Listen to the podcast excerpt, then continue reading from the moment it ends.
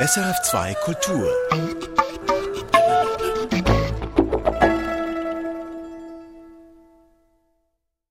Ein Thema, zwei Perspektiven. Das ist Wissenschaft im Gespräch. Forschungssensation, Durchbruch, Korkenknallen im Labor und dann die Publikation in einer Fachzeitschrift mit Prestige. Das ist der Traum vieler Wissenschaftler. Häufig aber bleibt es beim Traum. Denn die Realität sieht anders aus. Viele Experimente misslingen, viele Studien bringen nicht das gewünschte Resultat und das dann in einer Fachzeitschrift zu publizieren, das ist schwierig bis unmöglich. Ein Problem für die Forscher selbst, aber auch für andere. Warum es wichtig wäre, in der Forschung mehr über Misserfolge zu reden und auch negative Resultate zu publizieren, darüber spricht Thies Wachter mit Heiko Sprott, Chefarzt in der Schmerzklinik Basel.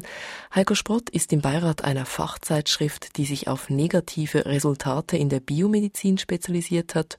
Und der zweite Gast ist Benedikt Schmidt, Biologe und Amphibienforscher an der Universität Zürich und bei der Koordinationsstelle für Amphibien- und Reptilienschutz in der Schweiz. Benedikt Schmidts Forschungsgruppe war beteiligt an Versuchen, die zum Ziel hatten, Frösche vor einer lebensbedrohlichen Pilzkrankheit zu schützen. Sie hören eine Wiederholung vom 19. September. Benedikt Schmidt, das Ziel, diese Frösche zu schützen vor dieser Pilzkrankheit, das wurde nicht erreicht. Die Versuche scheiterten. Und dennoch hat Ihre Forschungsgruppe, haben Kollegen von Ihnen das in diesem Jahr publizieren können und publiziert. Warum? Das ist so, dass diese Krankheit, diese Pilzkrankheit, ähm, sich sehr verheerend auf die Amphibien auswirkt. Man sieht mehr und mehr Populationen, die erlöschen. Auch ähm, Zoopopulationen haben immer wieder große Probleme. Und man ist jetzt dringend auf der Suche nach Methoden, wie die Frösche prinzipiell geheilt werden können von dieser Krankheit. Aber diese Methode, die haben Sie ja nicht gefunden. Die haben Sie nicht gefunden, leider. Aber es gibt viele Leute, die daran arbeiten und um schnell zu einem Resultat zu kommen, ist es eben wichtig, dass man ähm, nicht erfolglose Versuche dupliziert, dass verschiedene Arbeitsgruppen den gleichen Versuch zweimal machen. Da könnte man besser unterschiedliche Methoden testen. Und deswegen scheint es mir schon sehr wichtig, dass die erfolglosen Versuche getestet wurden, oder getestet wurden und auch publiziert wurden. Die zweite Komponente daran ist, dass die auch Mittel getestet haben, die schon in anderen Versuchen erfolgreich waren, aber wo sie jetzt eben zeigen konnten, ja, es kann Nebenwirkungen haben, es funktioniert nicht immer oder es funktioniert nur unter sehr speziellen Bedingungen, die in der Praxis eben nicht immer einsetzbar sind. Heiko Sprott, Sie befassen sich nicht mit Krankheiten beim Frosch, sondern mit Krankheiten beim Menschen. Wie wichtig ist es in Ihrem Bereich, aus Misserfolgen anderer Forscher zu lernen? Ich würde jetzt nicht unbedingt von Misserfolgen sprechen, sondern lieber von negativen Resultaten oder von kontroversen Resultaten oder von unerwarteten Resultaten. Lassen Weil, wir die Frage nach den Begriffen, lassen wir doch die noch kurz beiseite. Über das sprechen wir sicher noch. Warum ist es wichtig, bei Ihnen in Ihrem Bereich in der Medizin aus negativen Resultaten von Forschern zu lernen? Das ist eigentlich genauso wie bei den Fröschen. Es ist wichtig zu wissen, nehmen wir das Beispiel mit der Pilzerkrankung, dass eine bestimmte Substanz bei diesen Fröschen eben nicht wirkt. Bei den Menschen ist das das Gleiche. Man würde niemals eine Substanz, wo man weiß, dass sie nicht funktioniert, bei Menschen einsetzen. Das bringt überhaupt nichts. Im Gegenteil, es kann sogar sein, dass wir unerwartete Wirkungen haben, die wir nicht möchten. Und deshalb ist das Wissen darüber so wichtig für uns und leider erfahren wir in der Literatur viel zu wenig darüber. Die meisten negativen Resultate, eben wie auch Herr Schmidt sagt, werden nicht publiziert und wir denken vielleicht, dass eine Substanz, die nicht negativ publiziert wurde, vielleicht funktioniert und probieren dies aus und dann haben wir Misserfolge, die wir nicht brauchen. Und das kann ziemlich nach hinten losgehen, gerade in der, in der Medizin, oder wo wir es mit Menschen zu tun haben. Ich weiß nicht, bei Fröschen ist es natürlich auch eine Tragödie, wenn die Frösche sterben, das ist ganz klar, aber Menschen ist nochmal eine andere Kategorie. Deshalb braucht es eine gute Balance zwischen dem, was wir nicht wissen und dem, was wir wissen.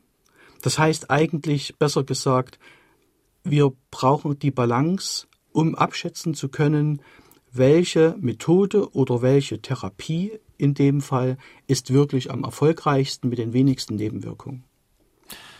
Herr Schmidt, führen wir doch noch kurz diese Begriffsdiskussion. Jetzt diese Untersuchung bei den Fröschen, war das für Sie ein Misserfolg? Können Sie mit diesem Begriff leben oder ist das eben kein Misserfolg, wenn Sie ihn dann ja doch publizieren konnten? Für mich ist es kein Misserfolg. Negatives Resultat ist wahrscheinlich schon der bessere Ausdruck, weil ein Mittel, das beispielsweise getestet wurde, das funktioniert bei Fischen in ähnlichen Situationen hervorragend. Also war es eigentlich relativ offensichtlich, dass man es mal testen würde. Und man hat es getestet und es wirkt nicht bei Kaulquappen. Also ist es gut, dass man den Leuten dann sagt, hey, diese Methode haben wir getestet, die können wir ad acta legen, machen wir weiter mit etwas anderem, was erfolgversprechender ist. Beispiel Fische. Herr Sprott, können Sie für die Medizin ein Beispiel noch erläutern, dass das illustriert, was Sie vorhin gesagt haben, dass eben das, das Nichtwissen eben auch ziemlich einschneidend sein könnte? Da gibt es mehrere Beispiele, sowohl aus der klinischen Forschung, das heißt, das ist die Forschung, wo bestimmte Techniken oder auch Medikamente am Menschen getestet werden in klinischen Studien, als auch in der Grundlagenforschung, die praxisrelevant ist. Nehmen wir das Beispiel Rückenschmerzen. Damit kann jeder was anfangen. 80 Prozent aller Menschen haben schon mal Rückenschmerzen gehabt. Nun wurde bei Rückenschmerzen die Rumpfmuskulatur untersucht, also die Muskulatur, die die Wirbelsäule stabilisiert. Und Anfang der 90er Jahre hat man mit einer sehr speziellen Methode, wo man kleine Drähte in die tiefe Rumpfmuskulatur eingeführt hat, um die elektrische Aktivität zu messen, gesehen, diese Rumpfmuskulatur arbeitet viel zu spät. Und hat die Schlussfolgerung daraus gezogen, okay, das ist der Grund für die Rückenschmerzen. Das war über viele, viele Jahre war das eigentlich das Resultat. Und ein ganzer Therapiezweig, nämlich die, die Physiotherapie, hat sich darauf ausgerichtet und hat speziell diesen Muskel, der offensichtlich nicht richtig arbeitet, trainiert. Nun, viele, viele Jahre später, eigentlich kann man sagen über ein Jahrzehnt später, hat man versucht, diese Ergebnisse zu reproduzieren. Es ist nicht gelungen. Das heißt, also man, man, konnte das nicht bestätigen, konnte das nicht bestätigen. dass dieser Muskel da wirklich. Richtig. Im Gegenteil, man konnte sogar sehen, dass die Funktion bei Rückenschmerzpatienten dieser Muskulatur in einem weiten Spektrum ähnlich ist wie bei gesunden Kontrollpersonen. Mit anderen Worten, dieser Muskel spielt bei Rückenschmerzpatienten, ich pointiere das etwas, überhaupt keine Rolle. Damit wird ein Paradigma geändert. Viele, viele Jahre haben die Physiotherapeuten diesen Muskel behandelt. Jetzt auf einmal spielt er keine Rolle mehr. Und so etwas, so ein Ergebnis, was relativ unerwartet ist und vielleicht ein bisschen spektakulär, bringt natürlich einiges durcheinander und Sie können sich vorstellen, dass es auch schwierig ist, so eine neue Erkenntnis zu publizieren, weil man viele, viele Jahre dachte, es ist so. Die Wissenschaftler, die zum Beispiel daran geglaubt haben, sitzen auch in den Editorial Boards von diesen Zeitschriften. Die sagen, nein, das kann nicht sein. Wir wissen, dass es anders ist. Also wird dieses Paper zum Beispiel gar nicht angenommen, einfach abgelehnt. Das ist eben auch Realität im wissenschaftlichen Alltag. Herr Sprott spricht es an. Herr Schmidt, wie einfach ist es, negative Resultate zu publizieren? Da haben Sie ja jetzt eben eigene Erfahrung. Es geht, aber man muss eben besser argumentieren, als wenn man die, die schönen positiven Resultate hat. Wenn man positive Resultate hat, wird das relativ rasch akzeptiert. Aber wenn es negative Resultate sind, dann muss man eigentlich schon begründen, warum man eine Wirkung erwartet hat und dass man das Experiment handwerklich so durchgeführt hat, dass es eben gut war und dass es dann eben das negative Resultat effektiv so ist, dass es wirklich die, Heilmethode nicht funktioniert hier in der Forschmedizin. Heißt es umgekehrt, dass bei positiven Resultaten die Zeitschriften, die Gutachter weniger gut schauen? Könnte mir schon noch vorstellen, wenn das lange erwartete Resultat kommt, dann freut man sich im Prinzip, dass es jetzt Ich finde das völlig interessant, was Herr Schmidt sagt, mit diesem Handwerk. Er hat es mit dem, dem Handwerk beschrieben. Ich vertrete auch die Ansicht, dass es wichtig ist, dass man in solchen Fachzeitschriften schaut, stimmt die Methode und führt genau diese Methode zu dem erwarteten Ziel, zumindest theoretisch. Weil man muss ja, wenn man seriöse Forschung betreibt, auch das Ziel hypothetisch festlegen. Sonst kann man keine gute Forschung machen. Dass das Resultat etwas anderes sein kann, steht auf einem anderen Blatt. Aber das sollte man eigentlich gar nicht bewerten, das Resultat, sondern man sagt, das scientifically sounding, also die, das abgerundete im Experiment, im Design dieses Projektes, das sollte bewertet werden. Und wenn das gut ist, einwandfrei ist, dann müssten solche Ergebnisse auch in sehr guten Fachzeitschriften, die viel gelesen werden, die einen sogenannten hohen Impact-Faktor haben, publiziert werden. Hohen Impact-Faktor heißt Zeitschriften, die andere Wissenschaftler stark beeinflussen in ihrer Arbeit. Ja, und es resultiert daraus, dass eben aus diesen Zeitschriften sehr viele Publikationen wieder zitiert werden. Daraus errechnet sich unter anderem eben auch der Impact-Faktor. Die Zeitschrift ist sehr bekannt und wird viel gelesen. Jetzt gibt es ja ganz wenige Fachzeitschriften, die sich auf negative Resultate spezialisiert haben. Sie selber, Herr Sprott, sind im Beirat einer solchen Fachzeitschrift des Journals of Negative Results in Biomedicine, also in der Biomedizin negative Resultate, ein weites Feld. Wie sind Sie dazu gekommen, in dieser Fachzeitschrift mitzumachen? Ja, ich konnte da eigentlich gar nichts dafür. Ich habe natürlich in meinem äh, Forscherleben auch negative Resultate gehabt die ich dann versucht habe zu publizieren. Ich habe diese äh, frustrane Karriere genauso erlebt, dass man äh, diese Manuskripte mit negativen Resultaten sehr schwer publizieren kann. Bin zufällig dann auf dieses Journal gestoßen, habe das dort eingereicht, das wurde publiziert. Das Journal ist noch nicht so alt, es ist Anfang der 90er Jahre erst entstanden, eben weil es diese Marktlücke gibt.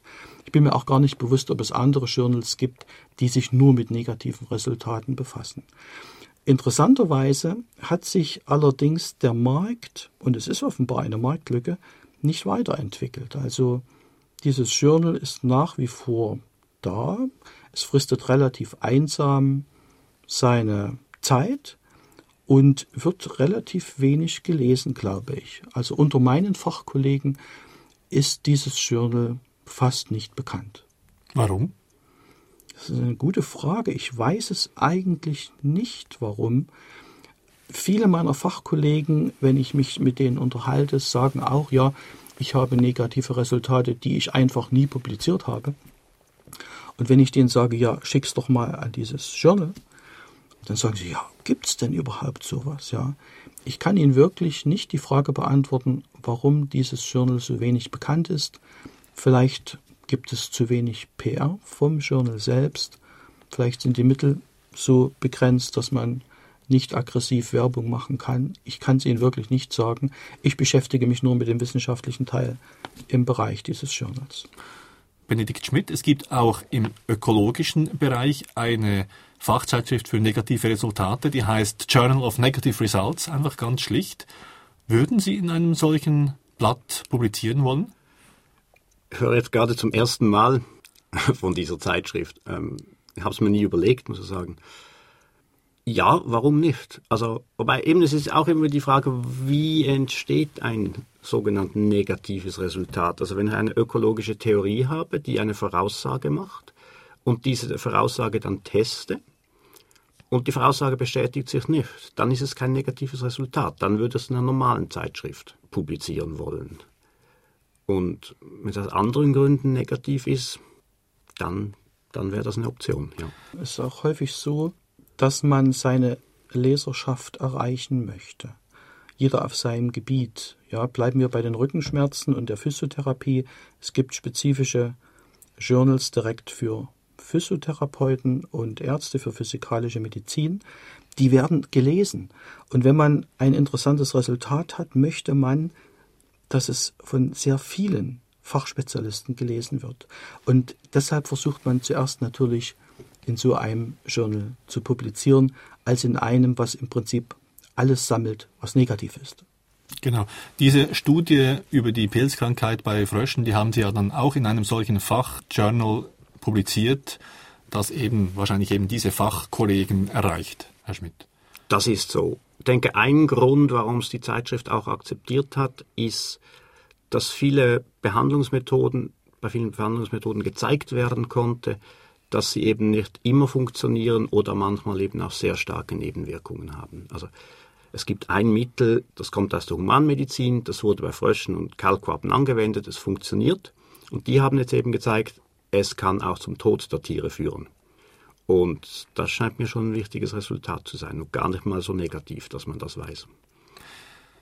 In der Wissenschaftsgemeinde geht es ja häufig um das Prinzip Publish or Perish publiziere oder verschwinde. Also die Publikationsliste ist sehr wichtig, wenn man sich um andere Stellen bewirbt und um Forschungsgeld bewirbt. Wie gut machen sich denn Publikationen auf einer solchen Liste, die in Journals of Negative Results erschienen sind, Herr Sprott? Nun, das Journal of Negative Results in Biomedicine hat keinen offiziellen Impact Factor. Das heißt, dieser Anreiz würde schon fehlen. Ja, wenn man Impact Factor sammelt, was ich persönlich nicht als erstrebenswert empfinde, dann ist das das falsche Journal. Ja.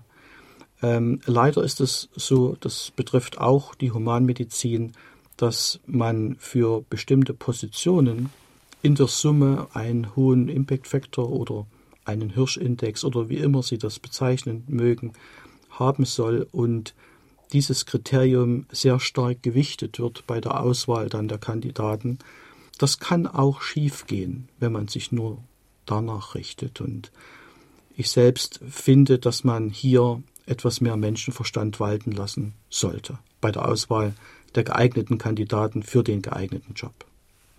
Herr Schmidt, unterschreiben Sie das? Ja, würde schon. Ich denke aber auch, es gibt kaum Anreize, in, in meinem Forschungsbereich in so einer Zeitschrift zu publizieren weil eben der Impact-Faktor und die Reputation der Zeitschrift sind schon sehr, sehr wichtig. Und wenn die anderen Forscher da denken, ja, das ist nichts wert, dann ähm, wird man sich wohl vielleicht sogar hüten, in sowas zu publizieren. Wie spricht man denn in der Forschungsszene über, ich sage jetzt halt doch nochmals Misserfolge, über negative Resultate? Also da schwingt jetzt, was Sie so sagen, schwingt da schon eine große Skepsis mit und wird dann eben sehr schnell von den Wissenschaftlern, von den Forschern selber so interpretiert, dass negative Resultate ein Misserfolg darstellen. Nun, es gibt verschiedene Hürden, aber ähm, das ist, wie Sie sagen, ein seriöser Forscher zweifelt zuerst an sich selbst. Und wenn ein Resultat auftritt, was er nicht erwartet, dann wird er alles in Frage stellen.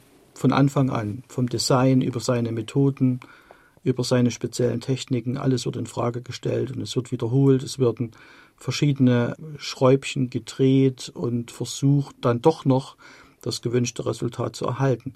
Aber wenn wirklich durch wiederholte Untersuchungen dieses negative Resultat feststeht und es seriös und korrekt ist, dann spricht nichts dagegen, so ein Resultat zu publizieren. Im Gegenteil, man sollte es definitiv publizieren. Und wenn es mehr Wissenschaftler machen würden, dann würde wahrscheinlich auch ein Journal, was negative Resultate publiziert, einen höheren Impact Factor haben, mehr zitiert werden, das ist die Voraussetzung dafür, und vielleicht auch im Prestige steigen. Herr Schmidt, ist das Scheitern in der Forschung immer noch ein Tabu? Ja, wenn man eine Stelle will in der Forschung, dann muss man gute Resultate vorweisen können. Und insofern wird schon nicht so viel über Scheitern gesprochen. Wobei, wenn man an, an Tagungen ist, an Wissenschaftlern Tagungen und dort mit Fachkollegen redet, dann hört man eigentlich sehr schnell sehr viel, was die alles auch schon probiert haben. Und ja, das habe ich probiert, das hat nicht funktioniert und so. Da ist ein großer Fundus. Also da gibt es viel, was nicht funktioniert hat. Es gibt ja noch eine andere Möglichkeit als jetzt das Publizieren in Fachzeitschriften. Es gibt äh, die Möglichkeit eines Studien eines Versuchsregisters. Ihr Kollege an der Universität Zürich hat das geplant. Er will eine, eine, solche Datenbank einführen mit Versuchen, wie man diese Pilzkrankheit bei den Fröschen bekämpfen könnte. Ist da Grund zur Hoffnung, dass das dann dazu beiträgt, dass eben sehr viel mehr Wissen über was geschieht im Forschungsalltag auch an die richtigen Leute weitergeht? Ja, ich erhoffe mir von so einer Datenbank durchaus gute Resultate, weil sogenannte negative Resultate in eine Datenbank einzuspeisen, da ist wahrscheinlich eine kleinere Hemmschwelle oder Hürde da, als die in einer Zeitschrift zu publizieren. Insofern sollte relativ schnell viel Material zusammenkommen. Und er war kürzlich an einem Kongress der, der humanmedizinischen Mykologen und da gibt es viel mehr Datenbanken, wie ich erfahren habe, über was hat geklappt, was hat nicht geklappt, über Fallstudien etc. Da habe ich mir gedacht, wenn wir das auch hätten, würden wir viel schneller vorwärts kommen. Herr Sprott, können die anderen Wissenschaftsdisziplinen von den Medizinern lernen in diesem Bereich? Ja, vielleicht schon, denn in der klinischen Forschung ist es einfach vorgeschrieben. Ja, es werden sehr hohe ethische Grundsätze äh, und Maßstäbe angelegt und jede klinische Forschung muss in einer Datenbank festgehalten werden. Es gibt große Datenbanken wie das vom National Institute of Health in den Vereinigten Staaten. Es gibt kleinere nationale Datenbanken. Es gibt Datenbanken an Universitäten, wo alle klinische Studien drin sind.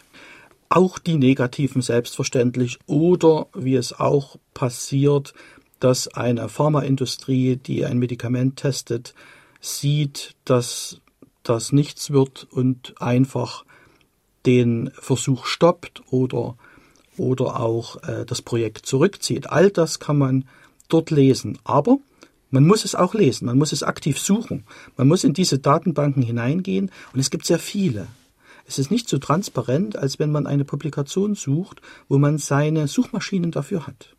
Ja, das ist das Problem. Auf der einen Seite werden negative Daten weniger publiziert, also man findet sie nicht in diesen Suchmaschinen. Auf der anderen Seite weiß man nicht, in welcher Datenbank genau diese Substanz studiert wurde und wie das Ergebnis war.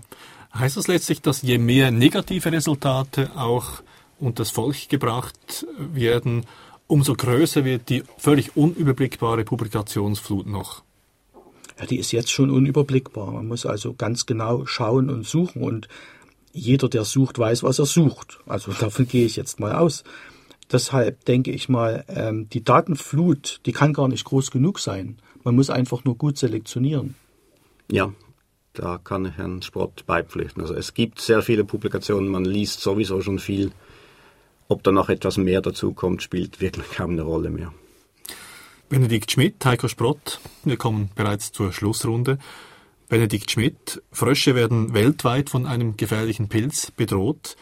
Was hilft es den Fröschen, wenn Forscher sich über Misserfolge der Pilzbekämpfung unterhalten?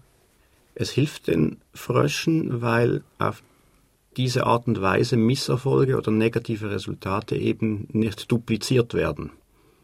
Und auf diese Art und Weise kommt man schneller zu einer Methode, die dann eben funktioniert und die dann auch bei allen Arten funktioniert und keine Nebenwirkungen hat. Und daher ist es schon sehr wichtig, diese negativen Resultate zu kennen. Das hoffen Sie, dass es eben dann schnell einmal zu einer Lösung kommt, dieses Problems. Ja, das ist schon meine Hoffnung, wobei wir sind noch ziemlich weit davon weg, weil zuerst muss es mal im Laborversuch funktionieren und dann ähm, wäre der nächste Schritt, funktioniert es auch draußen in der freien Natur. Das wird dann nochmal ein großer Sprung, bis wir dort sind. Heiko Sprott, was haben Ihre Schmerzpatienten davon, wenn es nun wissenschaftliche Zeitschriften gibt, die sich für negative Resultate öffnen? Für die Klinik, für meine Patienten ist dies extrem wichtig. Stellen Sie sich vor, Sie lesen in einer Zeitschrift, in einer Publikation, dass ein bestimmtes Medikament bei zwei Dritteln der Studienteilnehmer funktioniert hat, dann würde man denken, das ist doch ein ganz gutes Medikament, immerhin zwei Drittel. Wenn man aber die Studie genau anschaut und sieht, dass vor Studieneinschluss bereits 70 Prozent aller Teilnehmer aussortiert wurden, weil sie sogenannte Non-Responder sind, das heißt auf das Medikament gar nicht reagiert haben, dann relativiert sich diese Aussage schon wieder, dass von den 30 Prozent, die übrig bleiben, dann zwei Drittel vielleicht profitiert haben. Eigentlich ist es dann ein schlechtes Medikament. Das heißt, man muss solche Daten kennen und mein Credo ist, zum einen an die Wissenschaftler, bitte publizieren, auch negative Resultate, und zum zweiten an die Editorial Boards von den Zeitschriften, bitte das Paper einschätzen nach der Wissenschaftlichkeit, dass es rund ist, dass es stimmt und solche Manuskripte auch publizieren.